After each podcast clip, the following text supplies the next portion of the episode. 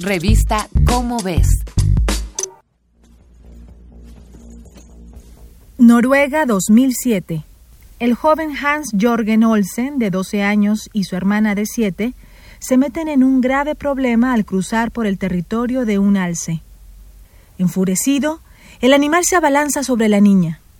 Pero Hans es un jugador recurrente de World of Warcraft, un videojuego de estrategia y batallas en tiempo real en el que los jugadores más experimentados suelen llamar la atención de los enemigos para que los jugadores principiantes no la pasen tan mal. Y es precisamente lo que él hace. Llama la atención del alce, que en su lugar va sobre el niño, le embiste la mochila y lo empuja varios metros. Hans entonces decide hacerse el muerto, otra estrategia que aparece en el juego. Y así, el alce pierde el interés y se va.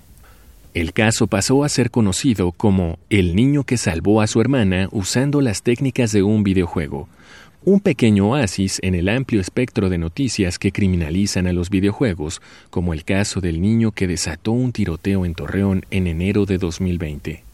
Según el gobernador de Coahuila, la culpa no era de la normalización de la violencia o el fácil acceso a las armas, sino de un videojuego llamado Natural Selection, lo que nos regresa al eterno debate desde que este sistema de entretenimiento existe.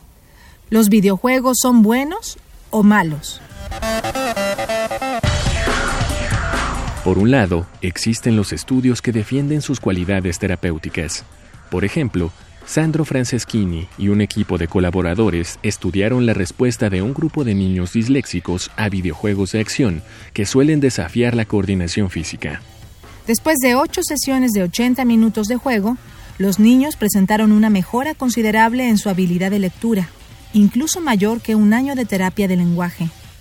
Mientras tanto, en Brasil, Cristian Oliveira y su equipo encontraron que los videojuegos de actividad aquellos que obligan al usuario a moverse, brincar y demás, sí tienen un efecto positivo para reducir peso, índice de masa corporal y grasa acumulada. Curiosamente, este descenso no tiene que ver directamente con la actividad física, sino con la distracción mental de los niños. Al jugar, eliminan las ansias de comer entre comidas.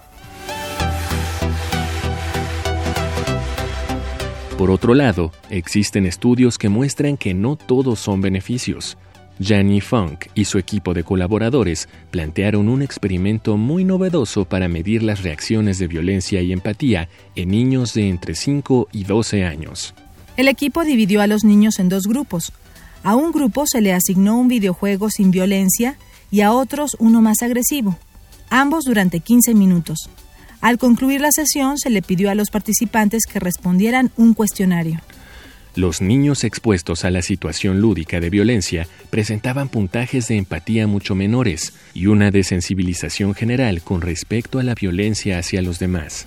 Curiosamente, el efecto más negativo que parecen presentar los videojuegos no tiene tanto que ver con la falta de actividad física en sí, sino con la falta de cualquier otra actividad. Es decir, una adicción irrefrenable por los videojuegos. Al presentar realidades alternativas en las que uno tiene el control del cauce de su vida y la progresión de éxito que estos ofrecen, es fácil quedar enganchados por la satisfacción que ofrecen, aunque no queda claro si los videojuegos causan la adicción y los problemas psicosociales, o las personas con estos problemas son más propensas a la adicción.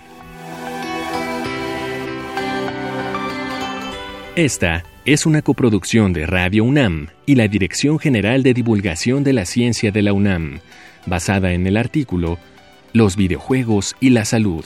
¿Qué dice la ciencia? Escrito por Guillermo Murray Tortarolo. Si deseas saber más sobre los efectos de los videojuegos en la salud, consulta la revista Cómo ves, la publicación mensual de divulgación científica de la UNAM. Revista Cómo ves